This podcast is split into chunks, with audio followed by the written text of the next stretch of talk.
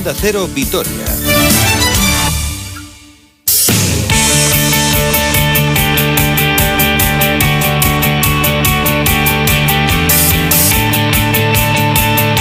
Hola, ¿qué tal? Saludos y muy buenas tardes. Una hora 45 minutos 26 segundos de este día 3 de febrero de 2021. Tiempo para el deporte aquí en Onda Cero Vitoria. Tenemos 15 minutos por delante para llevarles hasta sus hogares la actualidad del deporte, una actualidad polideportiva con varios frentes abiertos, aunque comenzamos hablando del Deportivo Alavés, que este viernes tiene una cita fundamental cara a sus opciones de permanencia, duelo directo por evitar las tres últimas plazas que mandarían a la segunda división contra el Real Valladolid en Mendizorroza y con dos equipos que llegan en una dinámica muy negativa. Cinco puntos de los últimos 27 ha sumado el conjunto Babazorro, siete de los últimos 24 la escuadra pucelana, aunque está en medio ahí metido el Osasuna, que tiene los mismos puntos que el Deportivo a la vez después de haber caído frente al Benitis en el Benito Villamarín por 1-0 y el Valladolid que tiene un puntito más que estos dos eh, conjuntos empatado con el Eibar y la verdad es que parece que la cosa va a estar ahí entre los seis últimos equipos para lograr la permanencia aunque también hay que decir que siempre suele caer uno de los que no se esperaba y vamos a ver si alguno de los que está ahora mismo cómodamente instalado en la clasificación no se mete en esta pelea, algo que eh, sin duda beneficiaría a los eh, babazorros. La principal novedad en la sesión de entrenamiento de esta mañana ha sido la presencia del uruguayo Facundo Pelistri, el penúltimo fichaje el primero de los fichajes en el mercado invernal, que ya se ha ejercitado por primera vez junto al resto de sus compañeros, después de obtener ya el resultado de la segunda PCR, y veremos si puede por lo menos disputar algunos minutos en este duelo frente al eh, Valladolid, exactamente igual que Íñigo Córdoba, que ayer por la tarde ya entrenó, hoy lo ha vuelto a hacer y por lo tanto ambos futbolistas ya pueden estar a disposición del Pitu Abelardo. Vamos a ver si opta por meter a uno de los dos de inicio, desde luego lo de Pelistri parece eh, bastante complicado. Vamos a ver si Íñigo Córdoba, que es un jugador más rodado, pero con muy poquitos minutos esta temporada, puede tener eh, su oportunidad a lo largo del encuentro. Hay que recordar que además vuelve Edgar Méndez después de cumplir partido de sanción, por lo tanto eh, quizá pueda ocupar un lugar en esa banda derecha y el que también parece que va a estar es Lucas Pérez, después de haberse recuperado ya de ese fuerte golpe, de esa fuerte contusión que le impidió estar en el partido del pasado domingo en el colisión Alfonso Pérez frente al eh, Getafe, un Lucas Pérez al que la vez necesita como el comer para poder sacar los partidos adelante. Pero insisto, las dos principales novedades son Facundo Pelistri e Íñigo Córdoba. Supongo que la próxima semana serán presentados, pero estas serán sus primeras palabras como albiazules. Hola, muy buenas tardes. Estoy aquí en Vitoria con muchísimas ganas de incorporarme al grupo, de conocer a mis nuevos compañeros y con muchísimas ganas de, empezar. Y... Hola a todos, soy Facundo Pelistri, estoy acá en el Club Deportivo Alavés y les quería mandar un saludo a todos los aficionados y vamos arriba. Y pendientes también de Víctor Laguardia. El otro día se ausentó en el calentamiento y a la espera de a ver lo que ha sucedido en el entrenamiento matinal de esta mañana. Saben que se perdió el eh, duelo frente al Getafe cuando en el calentamiento sintió algunas molestias. Ayer entrenó en solitario y vamos a ver si puede ser o no de la partida en este choque frente al Real Valladolid. Esto en cuanto al primer equipo, pero queremos mirar también la actualidad de las chicas de la vez gloriosas y del filial. Desde luego no le está yendo bien ¿eh? a el conjunto filial del Deportivo Alavés en las últimas jornadas con un empate y cuatro derrotas. Llega de perder el pasado fin de semana 2-4 frente al Racing. ¿Qué le está pasando al filial albiazul? Nos lo cuenta Walter Lerch. Walter, muy buenas. Buenos días, Robert. o buenas tardes para quien haya comido. ¿Qué tal estáis, chicos? Pues el filial eh, sufrió su quinta derrota consecutiva por, cuatro por 2 a 4, mejor dicho, ante el Racing de Santander, en un muy bonito partido de cara al espectador, sobre todo para los cántabros, con una primera parte espectacular, con muchas cosas a tener en cuenta, y una segunda parte donde el partido bajó el nivel. El Deportivo a la vez llegó con muchísimas bajas, con hasta 8 por diferentes motivos y al final Iñaki Alonso tuvo que tirar de juventud, ¿no? Debutaron sobre todo en titularidad Balboa y Guti que dejaron muy buenas sensaciones, pues, pese a sus fallos de juventud, pero muy buenas sensaciones de cara a un futuro prometedor. El Deportivo Alavés, como digo, el filial, el Mini Glorias, lleva cinco derrotas consecutivas que son tal vez injustas viendo lo que se está viendo en el campo, sobre todo teniendo en cuenta las bajas que tienen y que a pesar de ir 1 a 3 en el descanso y sufrir el cuarto gol, nada más empezar la segunda parte, los de Iñaki Alonso nunca, nunca bajaron los brazos. Partido importante para el filial este fin de semana ante el Portugalete, un rival de la tabla baja para poder volver a la senda de la victoria y estar pues en la zona tranquila de la tabla.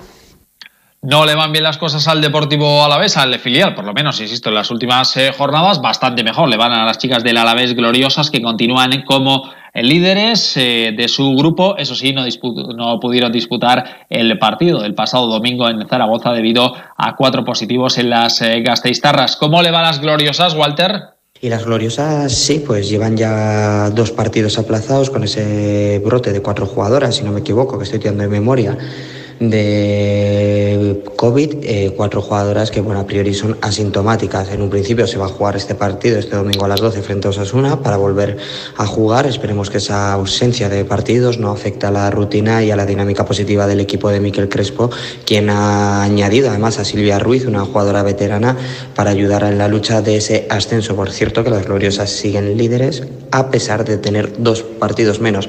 Eso viene a destacar la gran temporada que están haciendo nuestras gloriosas pues eh, fundamental el partido de este domingo a las 12 frente a Osasuna, porque las gloriosas son líderes con 25 puntos, los mismos que el Barcelona B, aunque el filial Blaugrana tiene dos partidos más, y el Osasuna está a un punto del Alavés con 24 puntos, pero con un partido más. Así que desde luego una victoria frente al conjunto rojillo sería prácticamente definitiva para alzar a, los, a las gloriosas a lo más alto de la clasificación. Cambiamos de balón, hablamos de baloncesto, citas importantísimas para el Vasconia, tanto en la Euroliga como en la Liga CB, en la competición europea, este viernes a las 9 de la noche en el Wizzing Center frente al Real Madrid, un Vasconia que es decimotercero, 10 victorias, 13 derrotas a 3 del playoff, octava posición que ocupa el Fenerbahce, que encadena 8 triunfos de forma consecutiva mientras que el conjunto blanco es cuarto con 15 victorias, 8 derrotas, a 2 del líder Barcelona y a 3 de la novena plaza, que hay que estar ahí muy pendientes. Primero hay que asegurarse el playoff y luego eh, mirar eh, a ser cabeza de serie, que parece que el Real Madrid eh, va a serlo, pero no hay que descuidar sin duda esa novena plaza porque sería un auténtico atacazo para los de Pablo Lasso quedarse fuera de los ocho mejores, cosa que parece harto improbable. Y la cita en la Liga CB, en esa lucha por el tercer puesto, será el domingo en Tenerife. Escuchamos a Tabase de Kerskis, uno de estos eh, jóvenes valores, un hombre que está creciendo muchísimo esta temporada, ya por fin asentado en el primer equipo vasconista y habla de estos dos duelos trascendentales. Concentración, ahora tenemos eh, tres días para preparar bien el partido contra el Madrid, como siempre está haciendo un gran año y Tenerife está en el tercer puesto por encima de nosotros en la CB y vamos a jugar fuera Va a ser un, dos partidos muy duros, pero yo creo que ahora estamos en buena racha y vamos a ganarlos. Bueno, pues vamos a repasar esta jornada de la Euroliga que va a tener los siguientes encuentros. Eh, para mañana ya el Barcelona Efes, Valencia CSK de Moscú y para el viernes el Fenerbahce Zenit, Olympiacos Paratinecos, Bayern Múnich, Alba Berlín y Villerban Armani Milán al margen de ese duelo en el Within Center. Hablamos de curling, que tenía ganas yo de charlar de ese campeonato de España de dobles mixtos eh, en su segunda jornada, que nos deja por un lado el pase a la fase final del Polo, que peleará del 12 al 14 de febrero con los dos equipos del Churi Berry y también con el, Haka Black, perdón, en el Polo al frente dos supercampeones como eh, Iranchu y Conchal García, pero también nos ha dejado este campeonato de España de dobles mixtos la permanencia del Arricada y saludamos a Rubén Martínez. Hola Rubén, muy buenas. Hola, buenas tardes. Bueno, ¿qué balance hacéis del campeonato? Bueno, pues eh, un balance positivo. Eh, íbamos con cuatro equipos con el objetivo de meter a uno en, la primera división y lo hemos logrado. Y el resto, pues eh, con una victoria cada uno, contentos pues por el debut de dos equipos con, con juniors y una victoria que conseguimos el otro equipo en el, en el grupo más duro de, de toda la competición. Oye, los juniors bien, ¿no? Pues sí, la verdad que muy contentos. Era la primera vez que participaban en esta disciplina y eran eh, dos equipos pues formados por, por hermanos y, muy contentos, muy contentos de cómo han jugado y de que hayan podido lograr esa primera victoria en, dobles mixtos, que seguro que les anima para el año que viene darlo todo y, subir el nivel. Eh, Rubén, ¿qué significa para vosotros estar ahí en, en la máxima categoría? Pues bueno, eh, teniendo en cuenta que realmente somos un club social que, nos preocupamos por dar a conocer este deporte y, conseguir que cada vez más gente lo conozca y se una a nosotros y disfrute de, del juego, pues el, conseguir ir metiendo poco a poco equipos en las máximas categorías, pues para nosotros es, es un, un hito grande porque además de, de, eso, de dar a conocer el deporte, conseguir poco a poco eh, ir logrando nivel, pues eh, estamos eh, contentísimos. ¿Cuánta gente tenéis en el club? Pues ahora mismo, entre socios y abonados, estamos alrededor de unas 30 personas. posiblemente seamos el club más numeroso de, de todo el estado.